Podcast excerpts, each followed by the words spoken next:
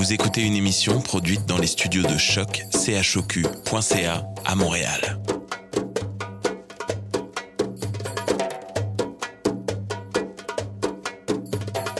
Vous êtes tous les bienvenus à Radio Dodo, une radio internationale destinée aux tout petits enfants victimes des guerres. Radio Dodo est une initiative neutre et patronnée par la Commission canadienne pour l'UNESCO. أهلا وسهلا فيكم على راديو دودو إذاعة عالمية لأجل كل طفل عاش الحرب راديو دودو مبادرة حيادية تحت رعاية الهيئة الكندية لليونسكو Welcome to Radio Dodo, a radio station dedicated to all the children victim of war. Radio Dodo is neutral and patroned by the Canadian Commission of the UNESCO. Vous écoutez Radio Dodo. You're listening to Radio Dodo. تسمعوا راديو دودو. مساء الخير يا أصدقائي. معكم راهف الليلة في راديو دودو. رح نحكي عن موضوع تعرفوه كتير منيح. المدرسة. أنا في الصف الرابع وأنتو. راح نحكي جنفيف على قصة من المدرسة ثم تسمعوا للحلقة الأولى. مواعيد برنار. ليلة سعيدة يا أصدقاء.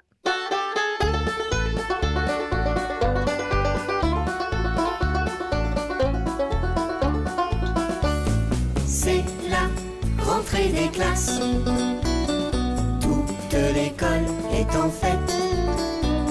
C'est la rentrée des classes. Pour tous les enfants, c'est la fête. Dans le préau de l'école, on s'amuse et on rigole. On retrouve ses copains et tout ce qu'on aime bien.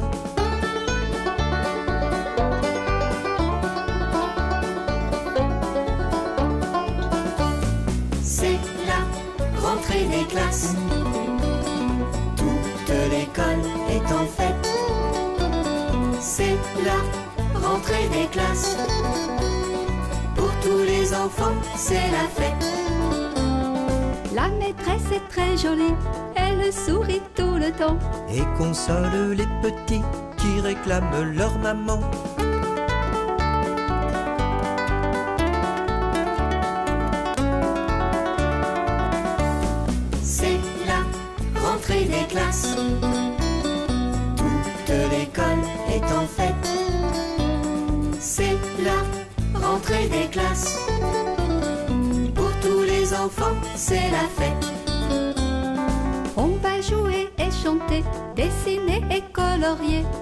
Aussi apprendre à lire, à compter et à écrire.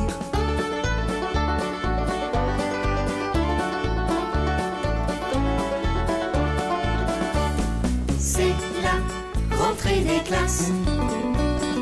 Toute l'école est en fête.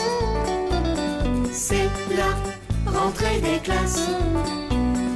Pour tous les enfants, c'est la fête.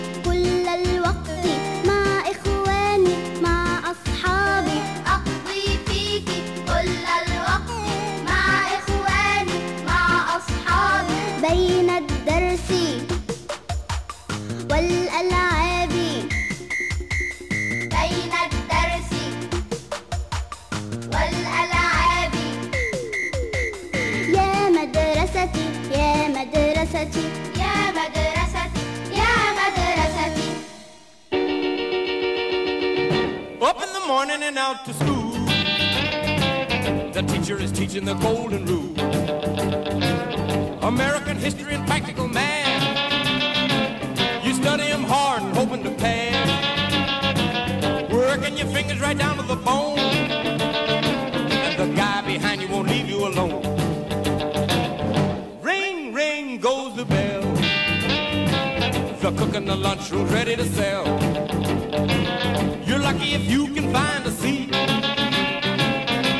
if you have time to eat. Back in the classroom, open your books.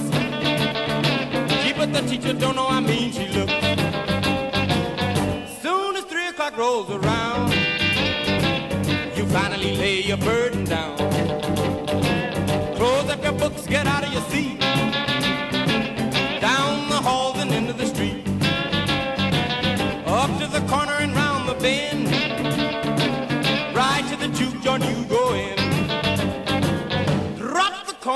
Into the slot.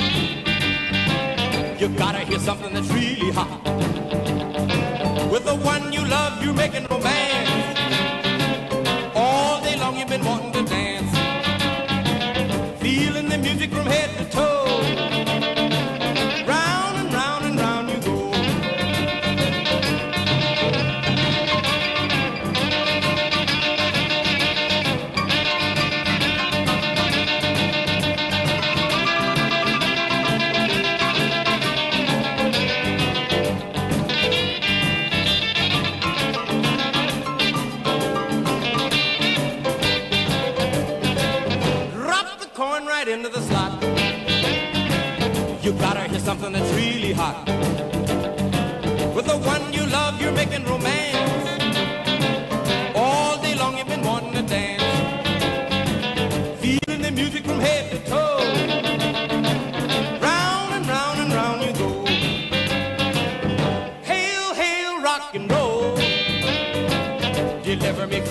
days of old.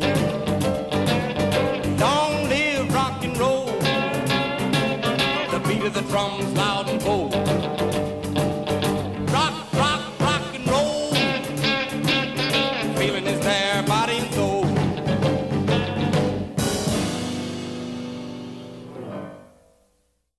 قصة الولد يلي رسم على بدلتي رجعنا على المدرسة وأنا لابسة بدلة جديدة أمي خيطت لي إياها. بيضة كلها وعليها وردات. لما بفتل على نفسي كأنه في شموس بتطلع كلها دواري. هالسنة بصفي في صبي صغير جديد ما بعرفه اسمه فرانسوا. بس ما بيشبه أولاد الصف.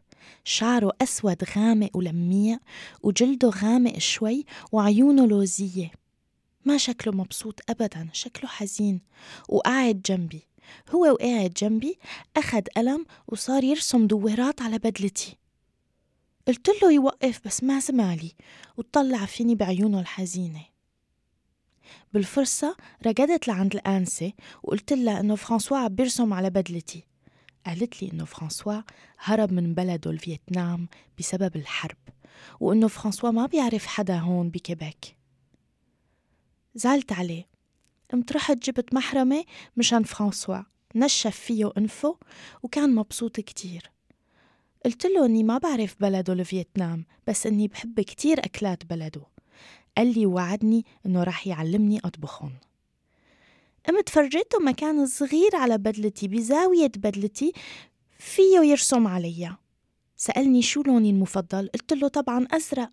فأخد قلم أزرق ورسم على بدلتي شغلة هيك صغيرة واكتشفت إنه رسم فراشة زرقاء.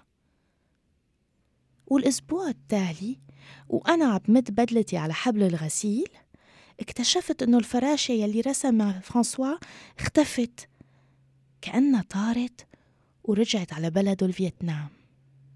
وتوتة توتة وخلصت الحتوتة.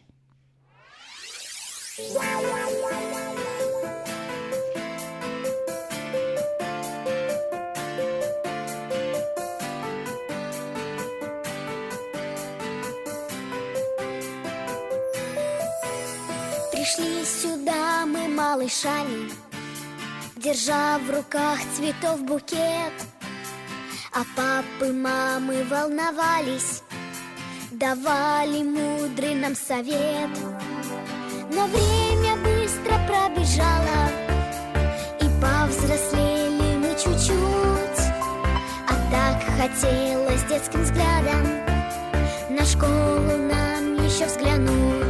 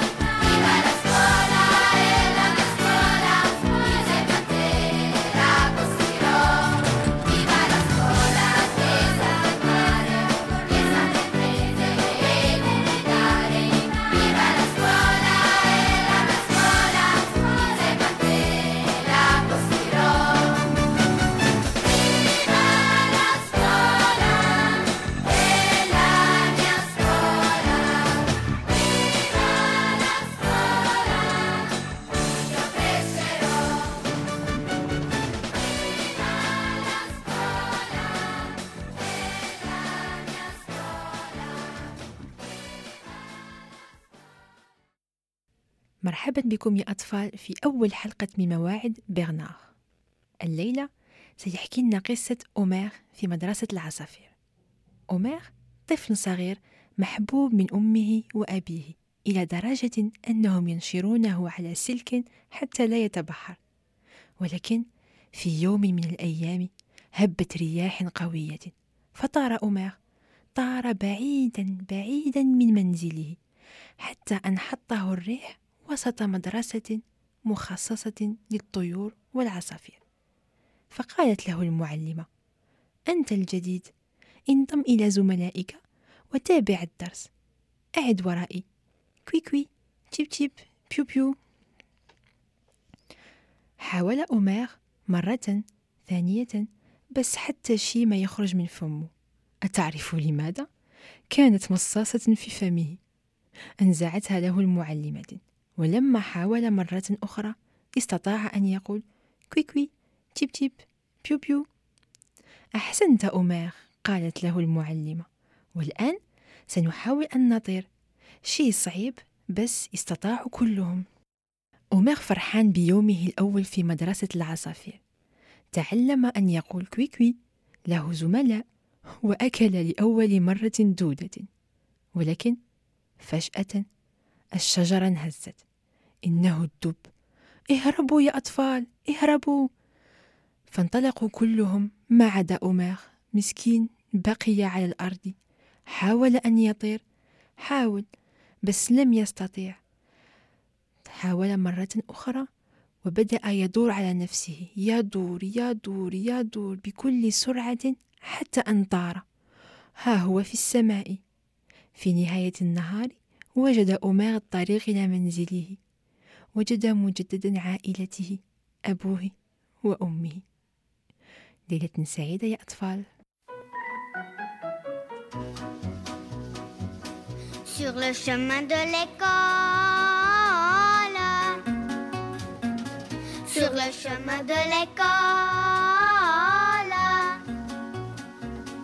devine qui j'ai rencontré, Pinocchio le chaboté, le petit chaperon rouge, le petit pousset.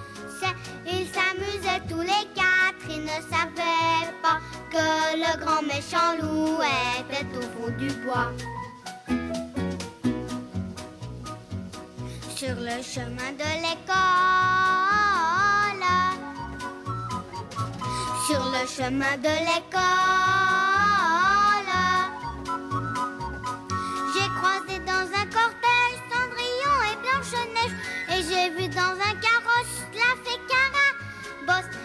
avait aussi Alice qui s'en revenait du pays des merveilles, Mickey la suivait.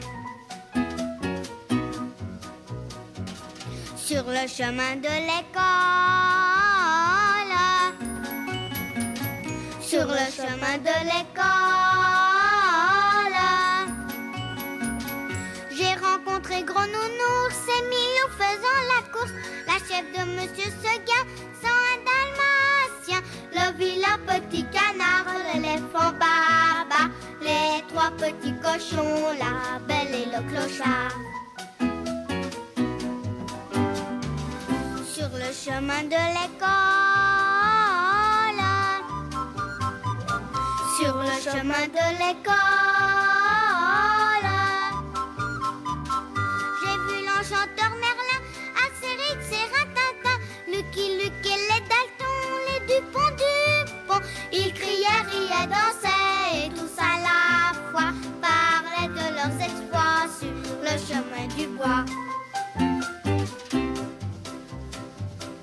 Sur le chemin de l'école. Sur le chemin de l'école. J'ai rencontré Roudoudou, Robin des Bois et Spirou et Robinson Crusoe qui m'a raconté l'histoire d'une petite fille qui s'est attardée sur le chemin de l'école et qui s'est fait gronder.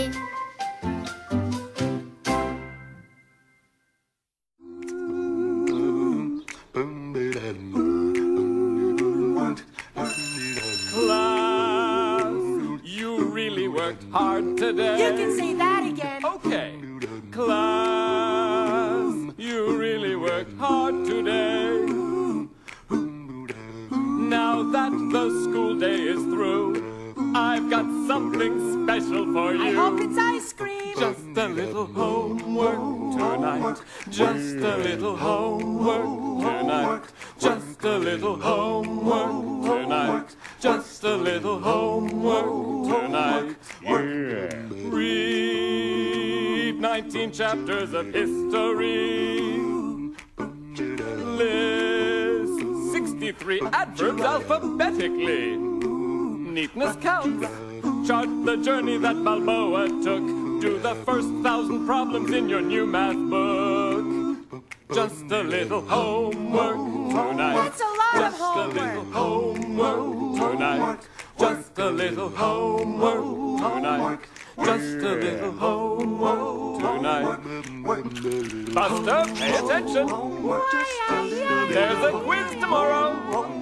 I think I'm gonna die. A little more homework tonight.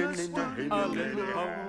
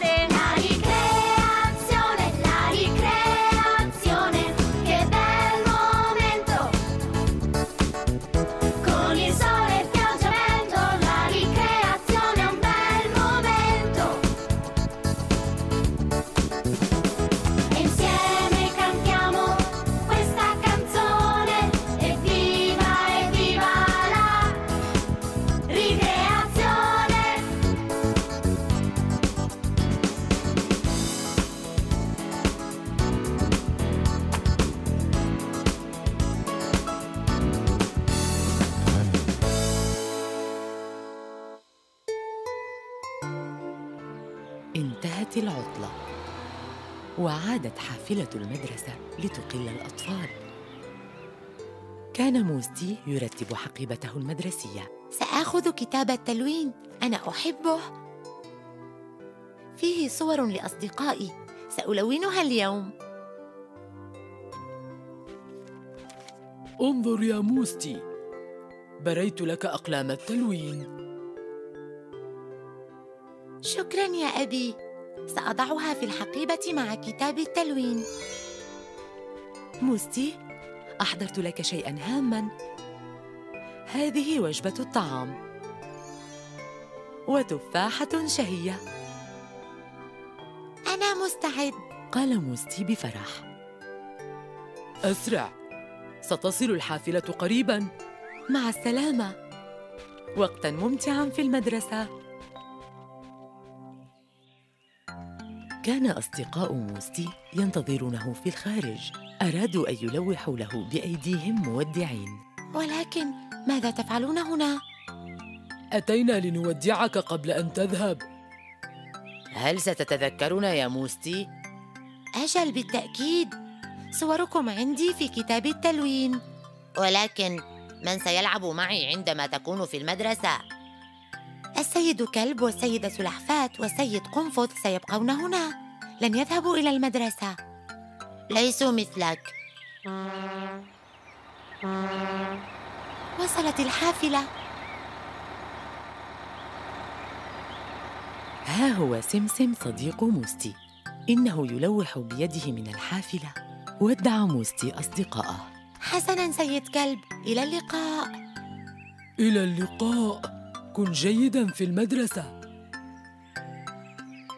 إلى اللقاء سيدة سلحفاة. أراك لاحقا. لا داعي لأن تربت على رأسي.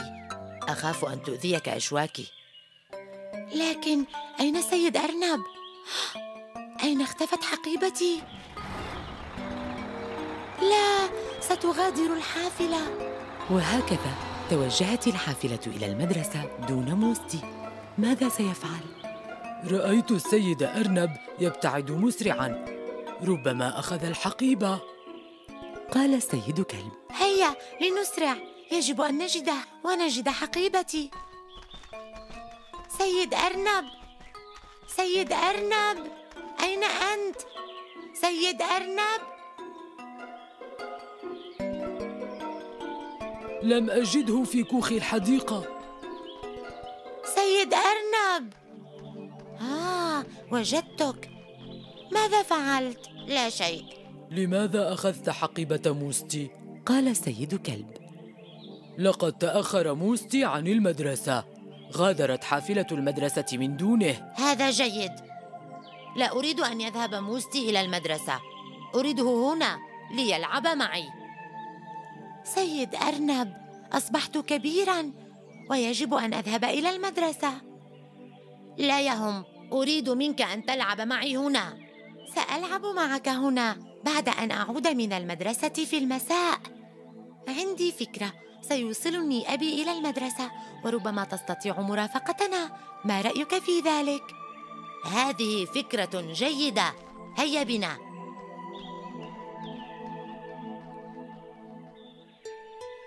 ركب موستي في السيارة مع أبيه ومن بعيد لوحت له الأم بيدها مودعة.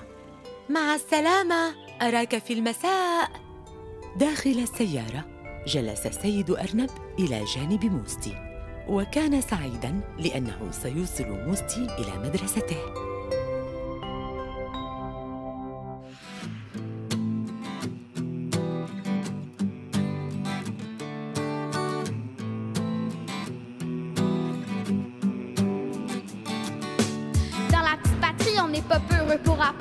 Écrire et lire tout en ayant du plaisir. On a l'esprit logique, on excelle en mathématiques. On est aussi créatifs, on en plastique et en musique.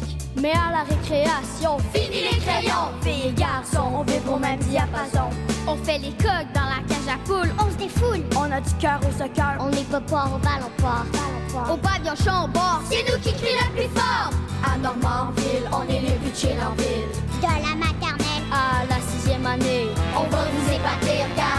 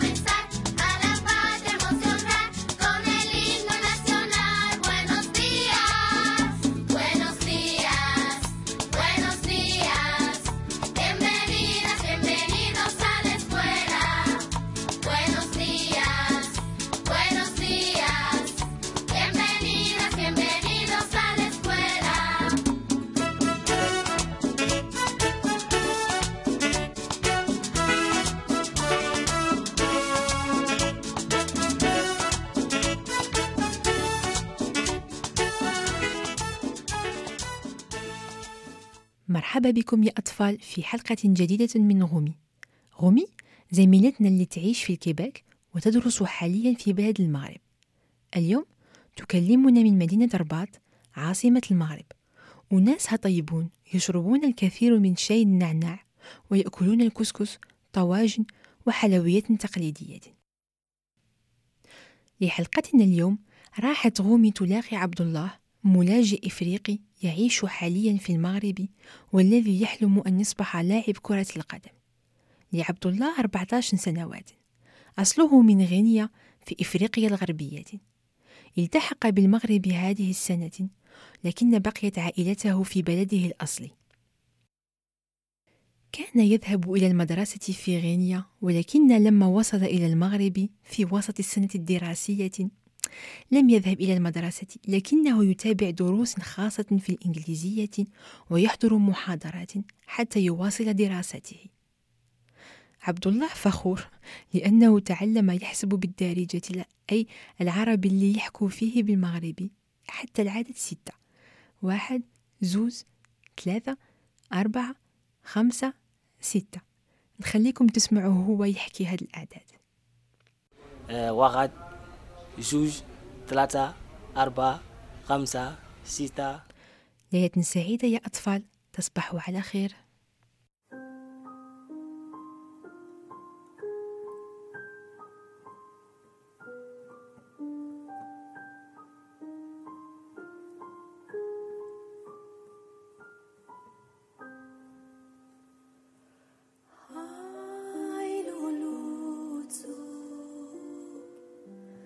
Do.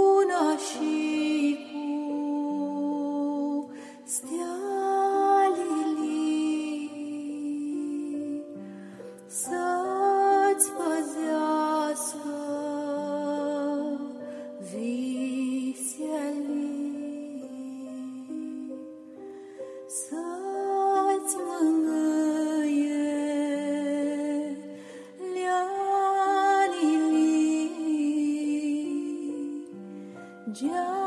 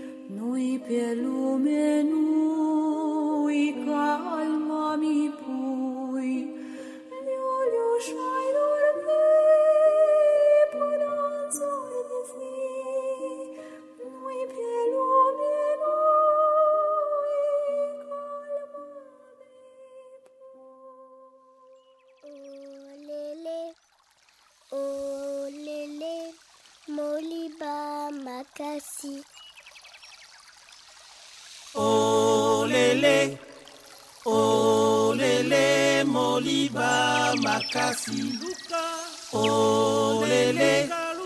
Olele moliba makasi. Mboka na ye. Mboka na ye. Mboka mboka kasai. Mboka na ye.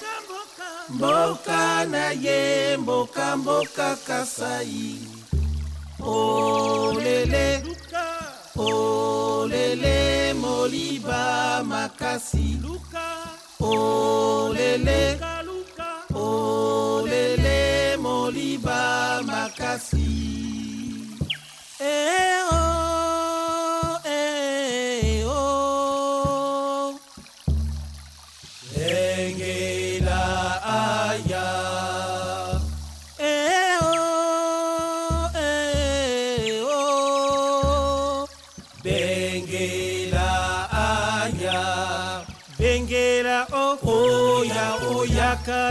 ah, oya, oya. Onginza ah, oya, oya. Bengela ah, oya, oya kara ah, oya, oya. Onginza ah, oya, oya.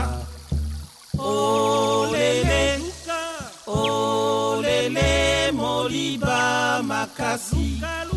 Olele, olele, moliba makasi.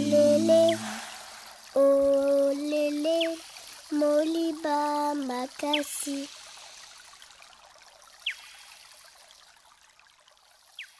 حان وقت النوم. يلا ناموا للأسبوع القادم.